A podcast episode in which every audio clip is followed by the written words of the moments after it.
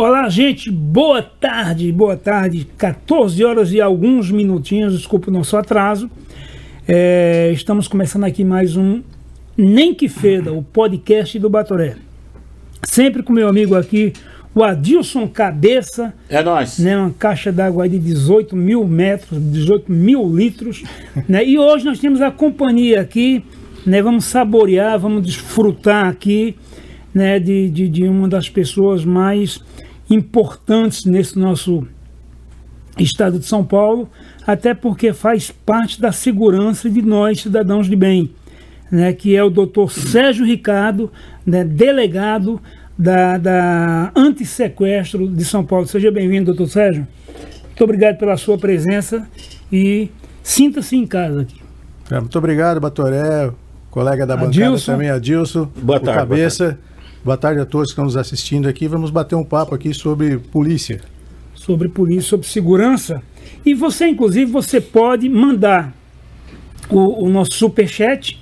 Né? Superchat é uma forma de vocês ajudarem a gente a manter esse, esses dois projetos, que é o Batoré Sem Protocolos e o podcast Nem Que Feda. Entendeu? Então você mande realmente para a gente um super chat, um não, mande vários super chats. Vocês que moram fora do Brasil, que são brasileiros, que fazem questão de, de nós termos essa, essa via né, de, de, de entretenimento e informação ao mesmo tempo para vocês. Então nos ajudem a manter, porque a gente está aí né, com esses dois projetos que gera custos, gera gastos, né, e a gente precisa de vocês para a gente manter isso vivo e fazer disso aqui o nosso costume diário. Tá bom? Então, por favor, nos acompanhe. Adilson, eu vou deixar para você fazer a abertura né, da nossa primeira pergunta ao doutor Sérgio Ricardo. Boa tarde, doutor Sérgio, bem-vindo. Eu tenho uma curiosidade muito grande em termos de, de, de, segurança pública em São Paulo, ou seja, no Brasil. É, a polícia civil tem mais dificuldade para trabalhar do que a polícia militar ou é a mesma coisa? É, o enfrentamento das duas polícias é o mesmo, né? A gente, ao mesmo fim, o combate à criminalidade e nós temos atribuições distintas. Uhum. Então as dificuldades são diferentes em razão da atribuição. Então a Polícia Militar tem um trabalho preventivo e policiamento ostensivo, então eles estão mais atuantes na rua e a Polícia Civil atua já no campo da investigação. Então a gente vai atrás das informações, vai atrás dos indícios para poder apurar a autoria, a materialidade de um crime para poder responsabilizar o autor. É, eu vou só, eu vou fazendo uma tradução simultânea aqui para o nosso público nordestino. Quando ele fala que nós vamos atrás dos indícios, não são os criminosos não, viu? Indícios são as entendeu? provas. As provas. então não se sintam indícios, viu? Mas, doutor Sérgio, é, é, primeiro eu quero, eu quero parabenizá-lo né, e aproveito Peço para que você estenda isso a toda a sua equipe, onde eu fui muito, mas muito bem recebido, fui muito bem respeitado, entendeu? Eu fui, eu fui recebido lá como um cidadão com direitos a fazer o que eu fiz, que é reclamar o que eu estava reclamando em relação a algumas coisas que têm acontecido no nosso país inteiro e principalmente no estado de São Paulo. E que não vem ao caso aqui eu falar, né, ressuscitar o, o defunto, né? Mas o, o, que, o que me deixou feliz foi que eu não cheguei lá me sentindo um criminoso, sabe? É, é, um, um, um, enfim, um, errôneo, entendeu? Um mal intencionado. Não, eu fui extremamente bem compreendido. Isso me deixou muito feliz, né? Tanto é que, que, que, que existia né, o, o inquérito, existia a reclamação dentro dos fundamentos. Realmente eu falei tudo aquilo que eu confirmei lá e tal. E o que me deixou feliz foi que não é por vocês serem policiais e, e, terem a autonomia que vocês têm, até de exercer da forma que vocês acharem né, é, é, mais oportuno, sabe? Era o respeito pelo cidadão, pelo pai de família porque é, é realmente um momento muito delicado, onde a gente está trancado dentro de casa, prestes a morrer de fome, Entendeu? E, e, e, por exemplo, teve o governador lá de Sergipe que já baixou um decreto para se apossar das casas das pessoas. Então, isso mexe com o nosso psicológico, é, porque eu, inclusive ontem, na abertura do meu programa, do Batoré Sem Protocolos, e que eu quero trazê-lo aqui, é, eu fiz a abertura do seguinte, falando, olha, STF, eu, eu e todos os pobres honestos, trabalhadores e pagadores de impostos deste país, não precisamos do STF. Nós não precisamos de vocês. Quem precisa de vocês são os políticos corruptos. É Aécio Neves, é, é, é Renan Calheiros, é Romero Jucá, é Sarney, é Temer. Esses precisam de vocês. Porque esses são bandidos. E eles que nós escolhemos para administrar, para tomar conta do que é nosso, são os que nos estão roubando. Então, eles precisam de vocês, nós não precisamos, não. Entendeu? Então, quer dizer, é duro isso? É. Mas muitas vezes o STF não nos permite reclamar, e nós temos esse direito, já que é uma democracia. Eu acho que a gente vive numa ditadura velada. Entendeu? Então, assim, eu só queria explanar isso e agradecer aqui de público, né, e pedir para que, que o senhor estenda isso a toda a sua equipe. Fui respeitar desde a pessoa que varre a pessoa que assina para fuder o peão para ele ficar preso, entendeu? Então, isso é muito legal, por quê? Porque a visão que o cidadão na rua tem de ir numa delegacia, de ir no departamento de polícia, é que ele vai chegar lá e vai ser algemado, já vai ser, sabe, execrado, e não é isso, sabe? Eles são extremamente e altamente bem preparados para lidar né, com nós, que somos complexos, né, que é o ser humano. É, nós temos essa diversidade né, de, de trabalho. O inquérito policial é o nosso instrumento de trabalho. É através dele que a gente vai levantar as hipóteses, as circunstâncias, as situações, os indícios. Certo. Para poder chegar numa responsabilização, se for o caso. Então, o tratamento que a polícia dá a Polícia Civil como um todo, né? não só nós da Antissequestro, né? Nós estamos dentro de um departamento, que é o Departamento de Operações Policiais Estratégicas, que é o DOP. Certo. O nosso diretor é o Nico. O Nico, doutor Nico, pô, é, uma figura emblemática, né? É, da polícia, e é o, é o chefe do nosso departamento, dentro da nossa divisão, o doutor Ronaldo Saeg também, é o nosso doutor Ronaldo Saeg. E dentro da estrutura da nossa delegacia, eu tô, sou titular da segunda delegacia de sequestro, né? Toda a minha equipe é, segue a minha cartilha. Então a gente tem esse essa direcionamento de trabalho no, no, de colocar cada situação no seu, no seu enquadramento. Certo, então a certo. gente vai tratar o, o, o, criminoso da forma que ele é criminoso, a pessoa que vai prestar um esclarecimento da forma que ela foi prestar. Então tem que haver esse respeito. Certo. Então até a própria a própria norma geral diz né, que a pessoa só é considerada culpado depois de ter uma sentença condenatória contra Sim. ele. Então até lá ele tem todo o direito de defesa, merece todo o respeito, apesar de ser às vezes alguns crimes até aviltante, mas todo cidadão tem direito à defesa, por mais aviltante que seja a circunstância. Você que não entendeu o que é aviltante, fique tranquilo que eu também não entendi. Eu vou perguntar para ele agora. Doutor, por favor, esclareça a mim e a esse cidadão. Fica tranquilo, não fala seu nome não, para ninguém saber.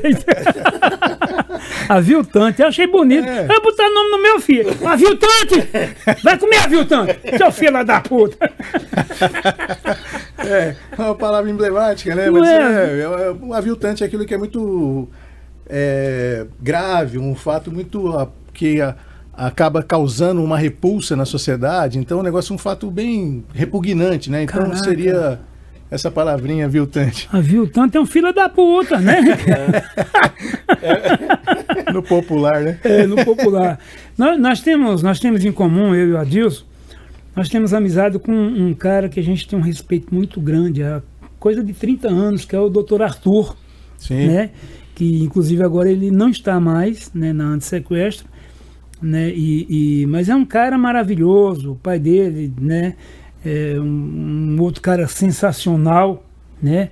A mãe do Arthur, pra você ter uma ideia, a mãe do Arthur atira melhor que o pai do Arthur, cara. Ainda bem pra ele. Não é? Como que é o nome do pai do, do Arthur? Dian. O Dian. O seu Dian é uma figura maravilhosa. Uma figura Já, maravilhosa. já aposentou, né? É, já, aposentou. já. Ah, já, já tá tomando Viagra, já tá. O Arthur é nosso amigo. ó. É, ele- e o Arthur é um cara maravilhoso. A amizade que tem o Arthur e o Dian e a mãe dele, eles não parecem pais e filhos, parecem amigos conversando. Você entendeu? E a mãe do Arthur atira melhor que o Dian, né, cara? Bom você ter me falado isso. É, cara. Eu tenho que ter cuidado com ela, né? Cuidado com O ela. Dian não fala alto pra ela. Porque mesmo se ele falar alto e correr, ela acerta a bunda dele. Pega na curva, né? É. E Arthur, quero aproveitar e mandar um, um beijão pra você e agradecer sabe, pelo prazer de, de, de ter você como meu amigo e fomos vizinhos e tal. E, então, doutor, como é, como, que é, como é que está hoje, hoje em São Paulo, é, é, o percentual de sequestros no estado? Porque teve uma época que era uma, se tornou uma coisa muito comum. Eu até me lembro uma vez que o, o próprio Arthur tinha desvendado um, um dos sequestros, que não vou mencionar o nome aqui, até para poupar, eh, famílias, né? Mas teve uma época que era muito comum sequestros. Era né? corriqueiro, Era uma coisa assim, toda semana tinha uma novidade, tinha um, um sequestro novo. E hoje já faz algum tempo que a gente não ouve falar em sequestro. É, houve um- uma diminuição muito grande, né, bem acentuada, que como vocês bem disseram, é, o sequestro antigamente eram, eram os alvos eram outros, né, inclusive. Eram pessoas de, da sociedade, Sim. pessoas de poder aquisitivo alto, personalidades conhecidas às vezes. O sequestro hoje já migrou um pouco, né? Eles vão pegando as pequenas pessoas, pequenos comerciantes para fazer um volume de dinheiro menor, para que o sequestro seja mais rápido e não, não se prolongue tanto tempo, né? Como era antigamente, o sequestro ficava um mês, 60 dias, 90 dias, seis meses, o sequestro. É, teve um que deu sete meses, né? Que foi do, do seu Natalino lá do. Da, É, exatamente. da- como que é? Que era um frigorífico, pô. Um dos mais fortes do país, da América Eu não Latina. lembro. O único sequestro que eu lembro assim que demorou bastante foi o do irmão do Zezé de Camargo. Aquele lá, de... Aquele lá demorou, irmão. É, mas ali morreu todo mundo também depois, né, Ah, filho? não sei. Morreu, morreu. Se, Inclusive, não, morrer- se não morreram, os dois- enterraram vivo, como É. você falou. E eles estão chateados É, agora. Foram enterrados. Não, inclusive os dois últimos morreram esses tempos agora num outro sequestro que eles estavam praticando. Aí Ah, então tá- mataram lá. então tá tal. tranquilo. É da, da. Como que é? Da. Lá de Lins, pô, frigorífico de Lins. Frigorífico Morgante? Não. O. É. Esqueci, isso, o Natalino. João Natalino é o nome dele. Eu não João lembro. Natalino. Não é do meu tempo. Da- esqueci o nome, esqueci. Levanta o nome aí, filho. Ô, do doutor, mas frigorífico. é- é- esse, é- é- essa diminuição do crime de sequestro também se dá pelo fato da pena ter aumentado? É, influenciou a pena. Influenciou, né? E o combate também foi muito incisivo, né? Só para ter uma ideia, a estrutura na nossa divisão, então lá nós temos ah, três delegacias. A primeira delegacia é voltada exatamente para sequestro em cativeiro, pessoas que têm extorsão mediante sequestro. A segunda delegacia, que eu sou titular, é a delegacia de extorsões. E nós temos uma outra terceira delegacia que é sobre eh, sequestro relâmpago. Então essa delegacia primeira, ela tem combatido durante longos anos e os principais, os mais atuantes que tinham de sequestro foram presos ou já faleceram. Então já dis- disseminou um pouco essa, quer dizer, cortou um pouco esse o, o veio, né, desse do sequestro. Então o que nós temos são mini sequestros que são eventualmente pontuais, que vai sequestra um comerciante para tentar virar mais rápido esse sequestro. E o combate foi tão grande, os principais sequestradores já foram presos ou morreram, então já acabou um pouco limitando a atuação de sequestros. Estão migrando, inclusive, para outros crimes, né? Vão para o tráfico, vão para outros crimes. E abandonando um pouco o sequestro, porque o sequestro teve um, um trabalho muito árduo em cima e os resultados foram tão Foram- excelentes, foram tão produtivos que não compensa mais a- Arriscar se arriscar nesse. É melhor migrar para outro tipo de delito do que manter nesse. Então, por isso que o, o número de sequestro caiu assim É, drasticamente. absurdamente. Em razão do, E foi, do e foi trabalho. também, foi também incluso como crime hediondo, né? Crime hediondo, então é. isso, isso foi o que mais pegou, que foi justamente o medo. Porque mesmo que seja um, um sequestro relâmpago, ele é considerado um crime hediondo. Sim, pô. Ou, ou seja, é a pior espécie de crime que tem, porque a, a- a pessoa é, tem um tipo de sofrimento que o abalo psicológico que gera pode levar danos para o resto da pode vida. Pode levar, não, com certeza, é, leva danos para o é. resto da vida. E eu, eu, eu lembrei agora o nome da Bertin, seu João Natalino da Bertin, que é o criador da Bertin, que foi um dos maiores frigoríficos tal que, que a Friboi comprou e está aí nesse embrólio todo aí. Entendeu? É, é, agora, o que, o que a gente fica às vezes preocupado, doutor Sérgio, é, é a gente ver que muitas vezes o, o, o menino, né, o, o pré-adolescente, aquele que não tem cabresto, ele, ele achar que ele já está preparado para fazer um sequestro, e porque ele é que pratica, pratica o, o, sequestro relâmpago, né? ele que é o cara que acha que vai levar um cidadão no caixa eletrônico e o cidadão vai pegar 10 mil reais. Não pega mais hoje. Né? Eu acho que esse trabalho também que a polícia fez, sabe, é, é, em conjunto com os bancos, da pessoa não ter direito a muito dinheiro, eu acho o, que isso aí também foi. O, o crime que... eletrônico, né? É. é. É, a gente combateu bastante, né? Então, é, é, esse risco que o marginal corria de fazer o sequestro com a pessoa dentro do veículo, às vezes ficava acompanhando, né? Passava de banco em banco, a pessoa dentro do veículo, descia um comparse até o caixa eletrônico, sacava o dinheiro, retornava para o carro, ia para outro. Então, isso é um risco muito extenso, né? Poderia ser abordado pela polícia nesse trajeto, às vezes dava até troca de tiro, então era um, um, risco era muito grande. Então é isso daí também acaba dificultando né, o trabalho do sequestrador, nesse caso do sequestro relâmpago, em sacar valores, até pela limitação do banco, os bancos diminuindo o horário, diminuindo o valor de saques. Então tudo isso aí acaba prejudicando, vamos dizer assim, a tarefa deles de, de facilidade de fazer, de cometer esses crimes.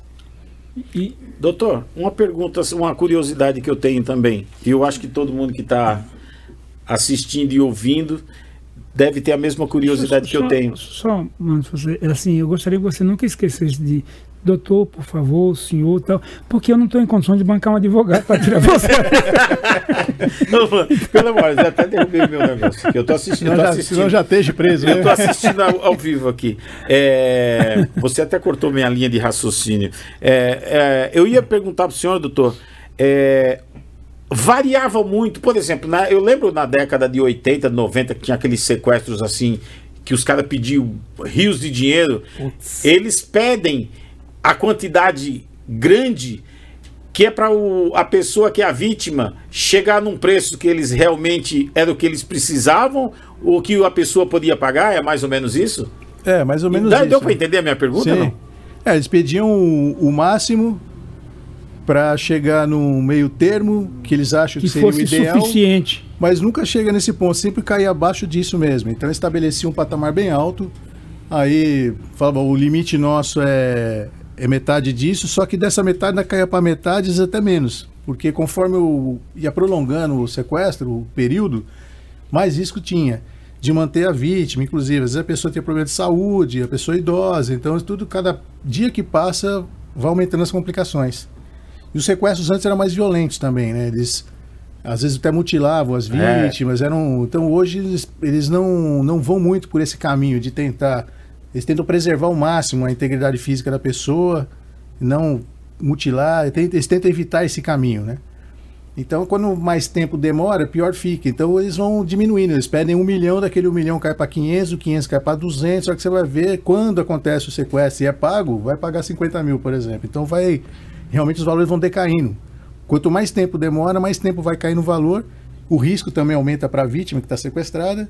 Então eles tentam diminuir esse espaço. E para diminuir espaço, na negociação vai diminuindo valores também, para poder viabilizar a família chegar num denominador, se for o caso de pagar. E às vezes, nessa operação pagamento, às vezes a quadrilha é presa, desmantelada. Então tem todo um, um caminho. Mas a verdade é essa mesmo. O valor é lá em cima e vai decaindo conforme o. Conforme a pessoa tem um nível aqui, um de, de, de vida bom, ele tem uma, um poder aquisitivo alto, eles pedem esse tipo de. de, de, de mas, mas hoje é muito resgate, difícil né? um ter milhão. espécie. Por exemplo, se o cara pega o Batoré. Tá fudido! tu vai morrer na merda, rapaz!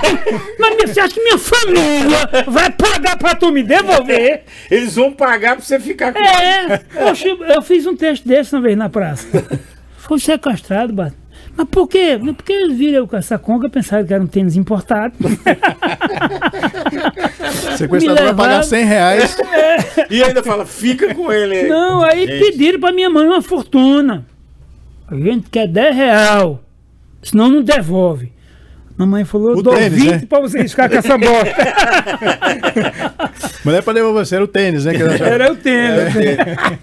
Mas assim, Adilson, eu- eu até te contei por quê? Porque realmente foi feito um trabalho, e aí eu acho que foi onde, onde, onde a, a inteligência foi suprema mesmo. Por quê? Porque foi trabalhar justamente o limite financeiro, porque hoje você não consegue tirar 50 mil reais no banco. E o, o, o, o, sequestrador sabe disso. Porque eles não são burros. Às vezes o cara demora dois anos para bolar um sequestro, porra. Um assalto num banco, por exemplo. Eles estudam. Não são analfabetos igual a gente vem aqui. Quer fazer um podcast? Vamos! Doutor, vamos lá! Vamos estamos aqui fazendo essa porra. Não, os caras para assaltar um banco, os caras demoram às vezes dois anos, cara. Você entendeu? Então é muito minucioso.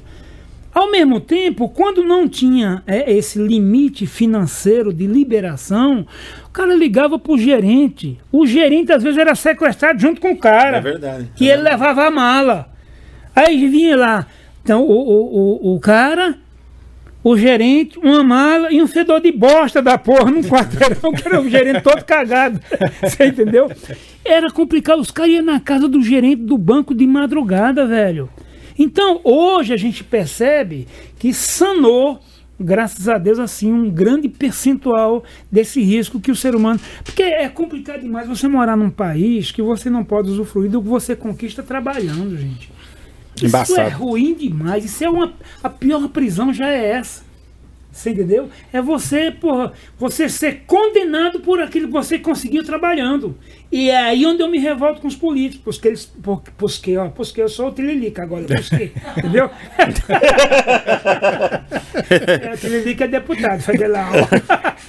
porque, na verdade, cara, eu fiquei impressionado ontem, Sérgio. Por como é que um presidente da Câmara dos Deputados, que já não tem um passado limpo, que é esse Lira aí, é alagoano. Aliás, o meu Nordeste, me desculpa, mas o que tem de deputado que não presta ali, desonesto, se entendeu? Uns cabesteiros do caramba. Cara, esse cara quer colocar uma lei, ele quer mexer na Constituinte, na nossa Constituição, para colocar uma lei, Adilson, proibindo senadores e deputados de serem investigados. É, eu tô ligado. Aí assim mesmo. você que é delegado, né? Você que é delegado, é, é, tô chamando você porque você visualmente... de ficar preso, de pode, ser preso. Pode ser até que você já seja idoso, mas você está enganando bem, viu? Então, assim, mas estou com o cu na mão, viu? Mesmo assim. Então, veja bem, é, é, é, você prende alguém enganado, esses deputados desonestos conseguem mexer lá na, sabe, nos nossos códigos e prender você. É aí onde eu acho que o macaco está sendo comido pela banana. Por quê? Porque eu acho que o policial, mesmo sem graduação nenhuma, ele deveria ter realmente poder de prender até um ministro do STF se ele pegasse esse ministro numa ação ilícita. Deveria ter, mas não tem. Infelizmente ele não tem esse poder, não dão a ele. Então, quer dizer, é uma grande mentira isso. Infelizmente. É enxugar gelo, né, no caso, É né? enxugar gelo. É enxugar gelo. Então, doutor, é, o número de sequestros caiu, mas tinha nego, tinha uns, uns- uns sequestradores que quando eles iam bolar um sequestro, às vezes eles gastavam mais na, arca- na arquitetura do, do, do sequestro do que o próprio resgate, não tinha? Teve uns caras que fizeram uns, alugaram sítio com piscina, gastaram dinheiro pra caramba e depois receberam, lembra do foi em Biúna que os caras receberam 20 mil, tinham alugado o sítio por 25, já tava um prejuízo de 5 pau. Não acontece isso? Ou é engraçado? Teve um sequestro, eu acho que foi resolvido, isso já faz uns anos, eu lembro bem disso. Eu tava na Transcontinental ainda. Os caras alugaram um sítio perto de Ibiúna para levar a vítima. E eles alugaram o sítio por dois meses, um negócio assim. E o, o pedido 100 pau de, de, de coisa, e foi Exato. caindo, foi caindo, caiu pra 20 e o sítio era 25. Estavam tomando prejuízo. Acontece isso? É, acontece, é a falta de planejamento. Caraca, mano, onde nós vamos parar? Puta O Bataré falou que eles são organizados, fazem um planejamento, monta Uhum. todo um esquema para poder fazer o sequestro. Esse daí faltou o planejamento. Faltou bem, Então, eles plano. Faltou bem. Não calcularam muito Fizeram bem. com um o- amador, não quiseram contratar um profissional. É. não calcularam muito bem o gasto com o benefício, então aí acabou tendo prejuízo. Mas pode ocorrer. Como nós falamos, eles pedem um massa, às vezes vai caindo, esperam, a expectativa era grande, depois se vê que não era essa a verdade real, então acaba caindo e cai- acaba colhendo esse prejuízo aí. É, eu, eu, Ocorre. eu fico pensando o seguinte, tudo que envolve dinheiro é muito perigoso, né, cara? Sabe, mexe com, com, sabe, com a cabeça da pessoa. Mas sabe o que acontece? Esses casos, no caso desses caras que sequestraram do, do sítio, eles pensaram só na possibilidade do dinheiro que eles iam receber. Né? Eu acho que eles não pensaram na despesa que eles estavam tendo, não é? Estavam pensando no lucro e esqueceram o gasto. É. É, é, é igual- é igual. é, Eles, ah, quando envolve mulher no negócio, aí fodeu. Você casa com uma só. Você traz pra dentro da sua casa. Ela acaba com a tua vida, rapaz. Imagina se o cara põe 5, 10 mulheres. Pô, é igual. Eu fui vereador, fui vereador dois mandatos. Né? E teve um ano que os caras falaram, vamos fazer uma festinha de fim de ano, tal, tal, pegar um sítiozinho, papapá, papapá. E todo ano eles faziam, né? Eu, como eu viajava fazer show em empresas e tal, não ia, né? Então, cada mandato são quatro anos, né, cara? Aí quando foi no final de ano, né, alugaram um- um- um- uma chácara com piscina e tal, afastado, um lugar... Era em Ibiúna. Não, não é... Tá, descob- tá descobrindo a autoria. Vamos daquele- descobrir a autoria. Já sei quem foi que tomou o prejuízo do negócio. Aí. Aí. A mulher, a mulher do presidente da Câmara foi lavar o paletó dele e viu um telefone no bolso do paletó. Ela pegou aquilo lá e. Um número de O, telefone. nu- o número do telefone com o nome da pessoa, tal, tal. Ela falou: O que, que é isso aqui? Ele falou: Pô, você também é uma olhuda do caralho. Porra, nós ia fazer uma surpresa pra. Agora fazer, mas porra. Não, não, agora você vai fazer. Vai fazer. Que negócio é isso? Eu quero saber, porque. Não, não, alugamos uma chácara aí, tal, tal, não sei o quê, papapá, pra levar as esposas, a gente ia fazer surpresa, mas porra, não fala pra ninguém, pelo amor de Deus. Eu falei, não, pode deixar. Aí tal, aí o presidente chegou na câmara e falou, "Ó, fudeu. Minha mulher pegou o telefone com o nome do caseiro, caralho, ligou pro caseiro, tal. O caseiro falou que a gente reservou lá e tal. E aí eu falei pra ela que a gente vai levar as esposas. Fica, Puta que pariu! Porra, aí foi um tal de vereador sair chamando a esposa pra ir e tal, não sei o quê. Porra, e elas comprando roupa, e o biquíni, o caralho, e umas pra achar biquíni. Aonde achar um biquíni pra caber aquela melancia toda? E aquela porra. Bom, bom, legal. Rola com Foi lençol, todo né? mundo pra lá, rapaz. Foi todo mundo pra lá e tal, não sei o quê, presidente da Câmara, assim. Aí eu encostei, aí, beleza, beleza, pô, tal. Eu já tava separado, né? Ah, ainda bem, né? Aí- Arrumou, hein, mano? Arrumou na hora, hein, Fozinho? Bicho foi ligeiro demais. Por isso que ele tava tranquilo, É, né? tá tranquilo. Aí, né? Não, mas quando eu assumi o primeiro mandato, eu já estava separado. É que ninguém nem sabia disso, né? Aí tal, eu tô conversando com o presidente, daqui a pouco vai encostou o caseiro assim e tal, não sei o quê. Pô, e era a terceira vez que alugava uma chácara lá, né? Aí tal, presidente da Câmara falou, e aí, seu Zé, tudo bem? Que o senhor falou, tudo bem, pô, legal, ó, carne boa, tranquilo, não sei o quê. E o senhor tá achando o que da festa aqui, seu Zé? Eu falei, rapaz, eu tranquilo aqui, agora. Esse ano vocês trouxeram umas puta feias.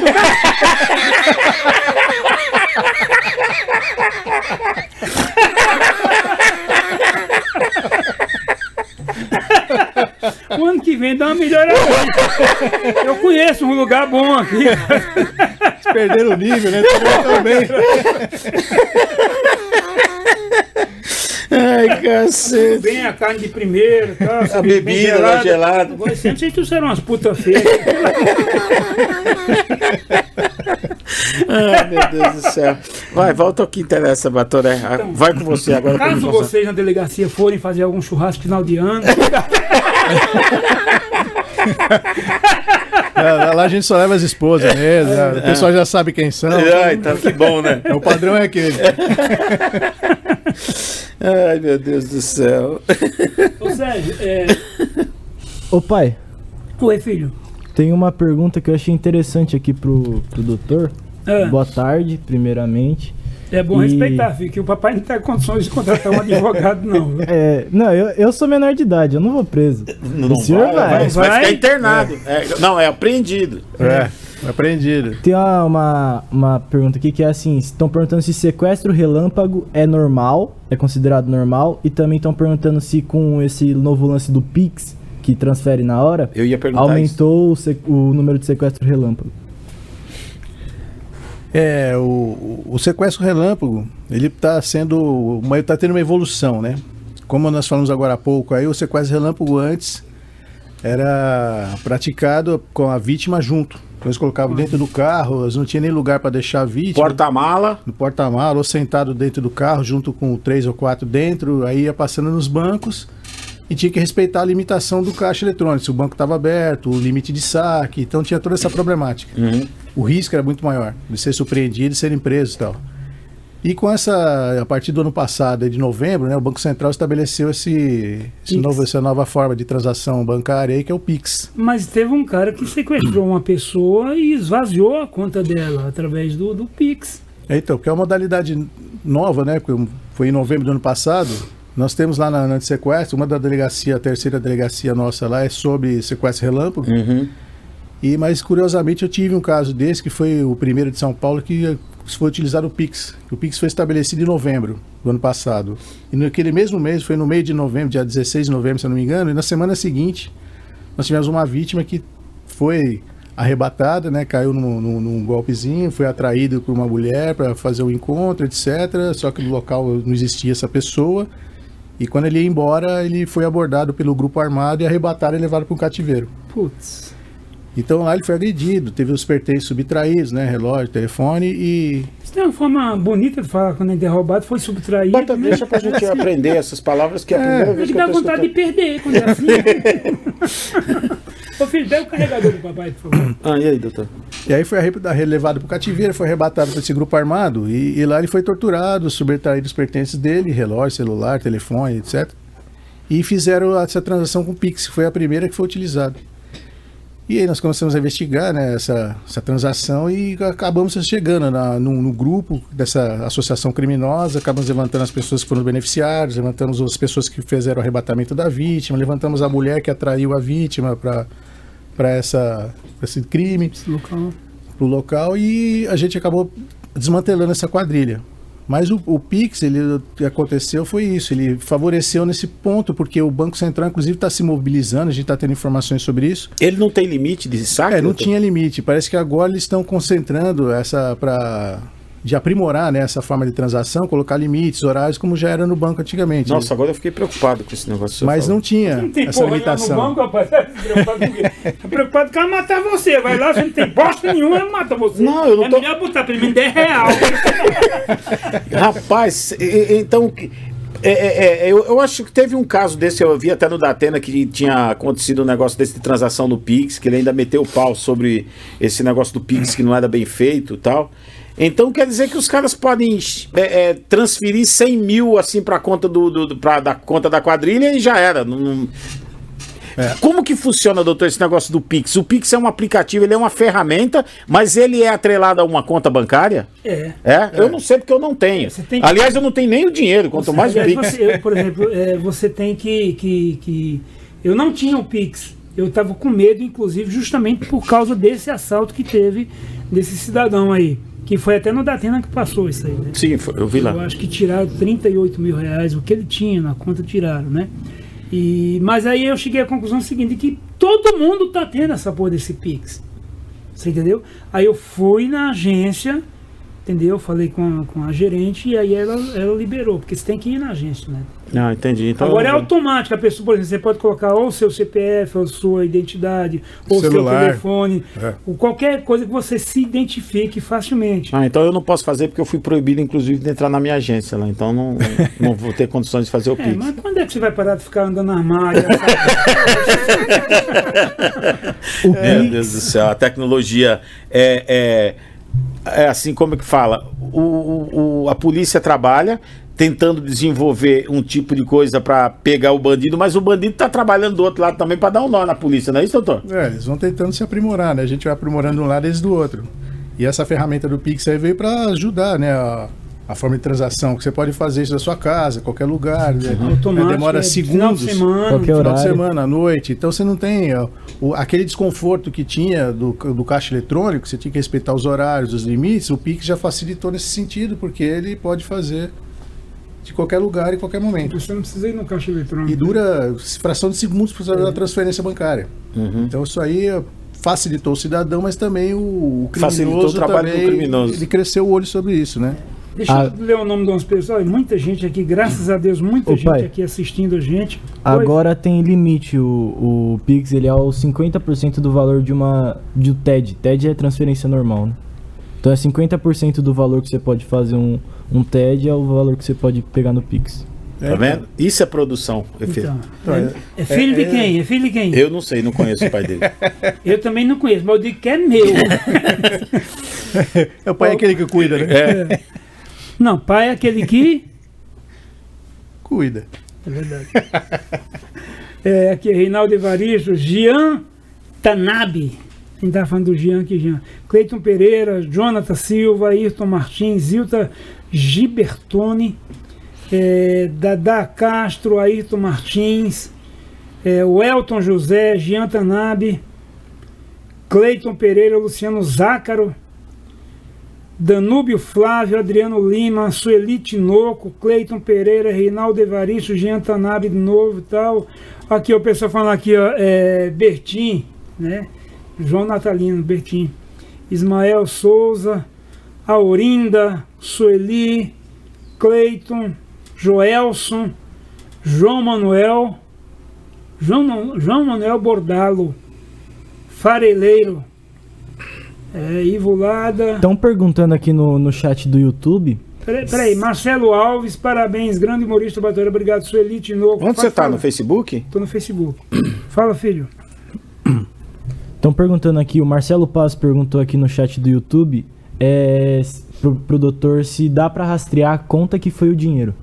Se tipo, o cara transferiu pra uma conta e dá pra rastrear pra qual conta foi aquele dinheiro. É, a gente através do, do, do banco que ele tem conta, a gente acaba conseguindo, né, de alguma forma tentar rastrear pelo CPF, pelo telefone. Então, o que a gente esbarra às vezes é alguma coisa de, de ser um, um, um, um hospedeiro falso, né?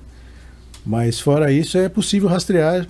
Isso é a gente, inclusive esse caso que eu tinha mencionado anteriormente aí, a gente conseguiu rastrear, conseguiu localizar os, os beneficiários, tudo e responsabilizando prendemos todo mundo. A gente representou junto em juízo, né, pela prisão temporária de todos, conseguimos a prisão e fomos levantando e essas quadrilhas estão é, se esparramando, né, porque o, o, o Pix, essa facilidade toda, acaba atraindo também a migração daquele. Ninguém vai ficar mais correndo com a vítima dentro do carro, correndo o Sim, risco que ele pode é. pegar essa vítima, levar para um local determinado, permanecer lá e fazer. Então, isso acaba propiciando esse tipo de delito. Mas está muito sendo, está combatido também bastante. Nós temos muita ferramenta para trabalhar, trabalho de inteligência. Então, a terceira delegacia, que é mais direcionada para esses casos, também tem as ferramentas, as equipes estão trabalhando. E quando cai um caso com a gente também, a gente auxilia e, e o trabalho está sendo bem desenvolvido. Então, a nossa divisão lá de sequestro está combatendo muito bem também esse PIX. E a gente tem as ferramentas de inteligência para conseguir desvendar né, o, o caminho do dinheiro, as pessoas que foram responsáveis pelo crime, então está sendo bem combatido. Doutor, o que, que é um hospedeiro falso? Não, eu quero montar um- uma conta falsa, usar um telefone em nome de terceiro, então que não é a própria pessoa que está sendo o próprio criminoso, está usando dados de terceiros para fazer isso. Pega do- os documentos, por exemplo, o cara pega meus documentos, vai no banco, abre uma conta e passa para aquela conta ali e já era. Isso. É, mas a mas tradução simultânea do nosso conterrâneo, é, não, você não entendeu errado. Não é hospedreiro falso.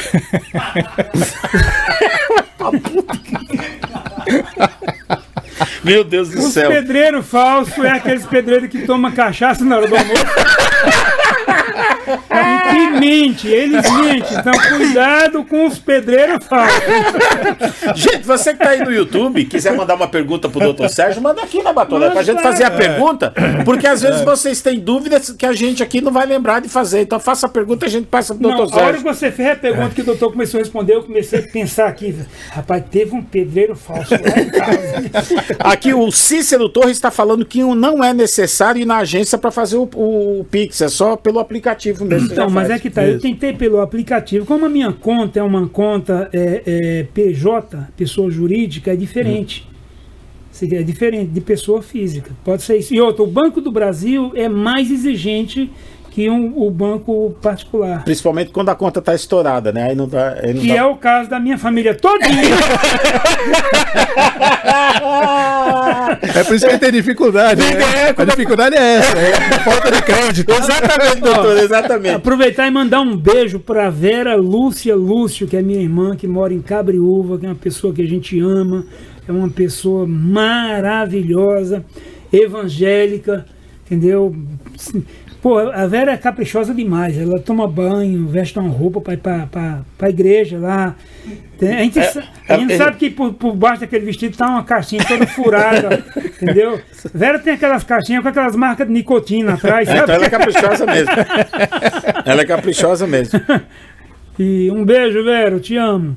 Maria de Jesus Souza. Você ama, depois de tudo que você falou, você ainda ama. Ela vai acreditar, né? Você acha que ele tava me mandando eu agora pra onde? Pro inferno. Eu tenho uma pergunta pro doutor, Faça aí, que eu, filho. eu acho que é uma pergunta que muita gente deve ter vontade de fazer, que é, é, sem- é, sempre não, mas vira e mexe tem aqueles casos de... Pera, só uma pergunta, Ivanzinho. Tá ligada a sua câmera aí? Não tá ligado e eu não tô te ouvindo aqui no, no fone. Não tá me ouvindo? Não. Você, você tem que ligar a sua câmera, cara. Tá, pai, calma. Não quer aparecer, né? É, É. pô, tem que. Tá me ouvindo? Agora eu tô. Sim.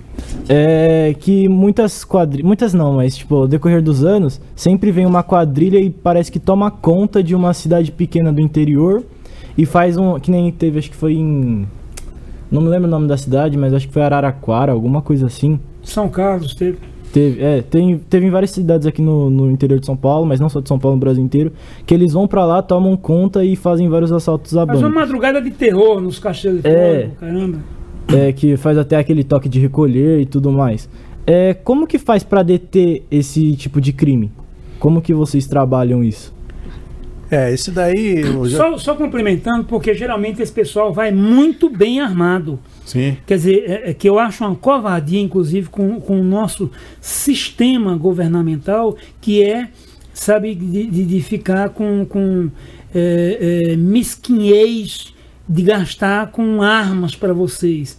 Por- até porque, aí é uma questão, uma colocação minha, doutor Sérgio, vocês policiais, nós temos que, nós temos uma gratidão muito grande por vocês, um respeito muito grande, e esse é o maior motivo de você estar aqui representando a sua categoria, porque realmente nós só temos vocês por nós. A gente não confia mais em governador, estamos aí confiando no presidente, mas ele parece estar com as mãos atadas tal. Mas assim, eu acho que os- o, o- governo estadual, que é quem tem essa obrigação, deveria realmente ver isso não como gasto, mas como investimento. Vocês têm que ter armamento de ponta. Vocês deveriam ter para se autodefender, porque você sai de casa, Sérgio, e você não tem certeza se vai voltar para casa.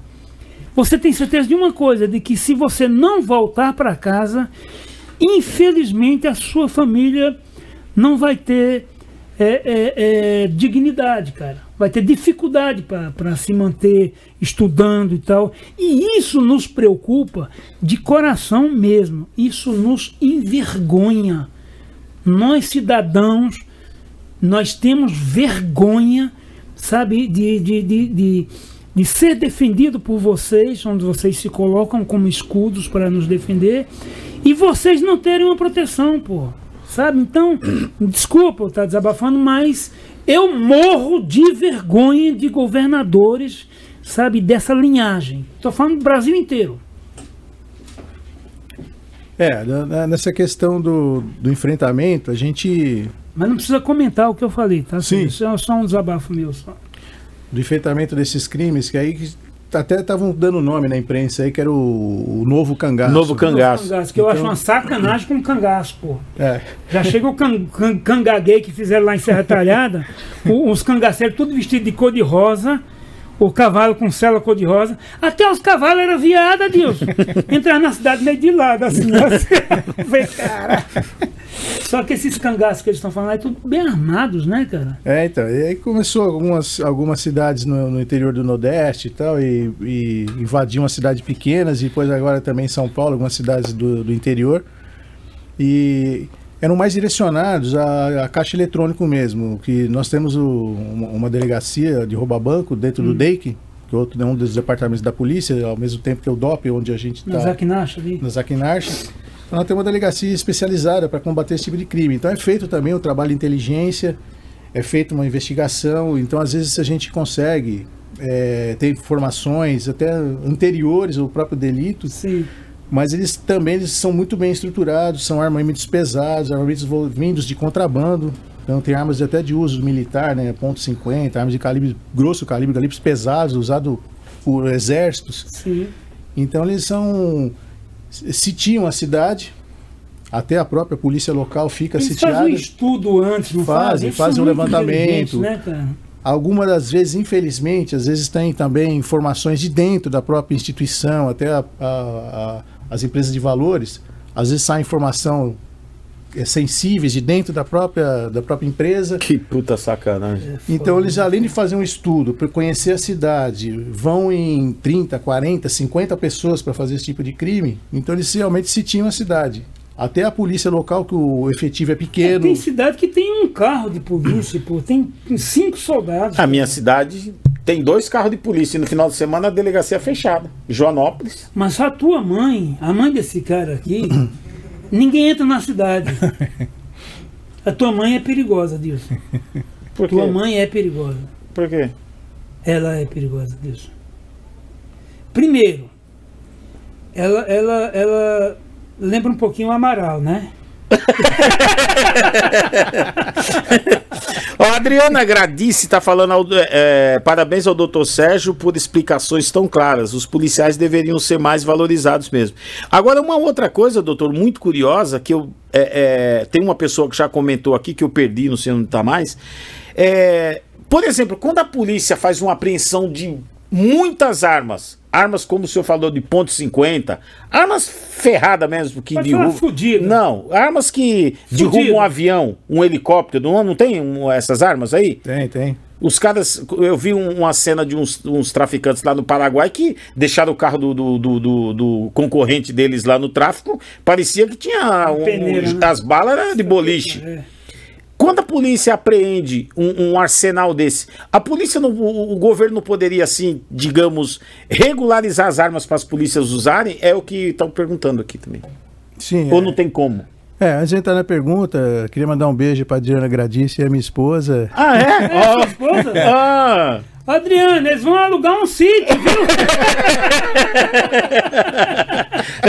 Vamos um biquíni, viu? Ela tá convidada. Se quiser ir, tá convidada, né, doutor? Então, a gente, com essas armas são apreendidas, essas operações que a gente faz, então a gente consegue realmente apreender armas de grosso calibre.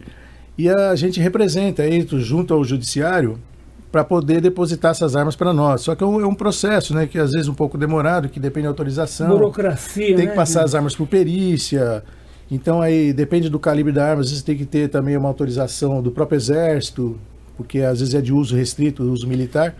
Então a gente, mas a gente tem meios, mecanismos, até não só armas, mas também veículos, É, aeronaves. porque veículos já tem. Eu já vi carro da Polícia Federal, Isso. da Rodovia Federal, Mustang, né, Mustang, BMW. Lá em Santa Catarina é top. É, então a gente consegue, então a gente representa isso junto ao judiciário Legal. e após as perícias tal e com relação às armas restritas aí com autorização do exército, a gente acaba conseguindo também trazer né, para a nossa, nossa utilização. O que também a gente ajuda a ficar nesses casos aí de, de enfrentamento com quadrilhas especializadas, de roubo a banco, roubo de carga, que são quadrilhas realmente até mesmo de, de, de sequestro, né? Que alguns são bem armados, a gente acaba tendo conseguindo equiparar aí as forças, né? Então, porque o, o, que, o que a gente tem sabido, doutor, é que existe uma burocracia muito grande, inclusive com a intenção de, de, de, de, de, de retardar, de, de sabe, de, de, de realmente não ter o bom senso de liberar. Eu acho que tem que ser uma coisa automática. Para começar, primeiro, eu acho que deveria ser feito o investimento, né? Aí a liberação ou não seria uma outra questão, mas a necessidade existe. Existe porque vocês são seres humanos que estão ali e que realmente estão com uma desvantagem muito grande em relação ao crime organizado. Aliás, é a única coisa organizada nesse país é o crime. Entendeu? Muito bem organizado. Muito bem organizado. Aliás, vocês, vocês aí do Senado, da Câmara, vocês deveriam perguntar para o crime como é que faz para organizar, entendeu? Porque são mais organizados que vocês. Vocês roubam mais do que eles, mas eles são mais organizados que vocês. Entendeu? Então, o que eu acho? Eu acho assim que deveria o país fazer investimento. Eu acho que as nossas leis são muito frouxas. Eu acho que o trabalho, o, o doutor Sérgio, que vocês têm, o risco de vida que vocês, sabe, constantemente, diariamente, vocês saem de casa já correndo risco de vida. Eu estava comentando né? Aliás, o Sérgio veio, comeu uma macarronada que eu fiz aqui em casa. Ave Maria. Já cagou duas vezes. Tava muito boa, viu? Tô até amarelo. Devolveu, devolveu quase tudo já. E, e, e, e, tudo isso na, na, na, na, minha esperança de, no dia que eu for para isso, arrumar um marmiteco, pelo menos com uma, com macarrão. Uma, uma misturazinha, né? Um filé de frango milanesa. Um bandequinho, né? Macarrão com frango. E aí. E um que suco. Eu, eu vi, eu estava até comentando com o Sérgio na hora do almoço, que é o seguinte. Outro dia, um sargento com 32 anos, cara, a filha com 12 anos, fazendo aniversário naquele dia, ele tinha ido comprar um presente de surpresa para ela, com a moto nova. E aí, dois, dois motoqueiros atrás. Duas motos atrás. Aí vai secar, vai, vai, vai, vai, vai, perdeu, perdeu, não sei o que. E isso aí mostrou no Datena.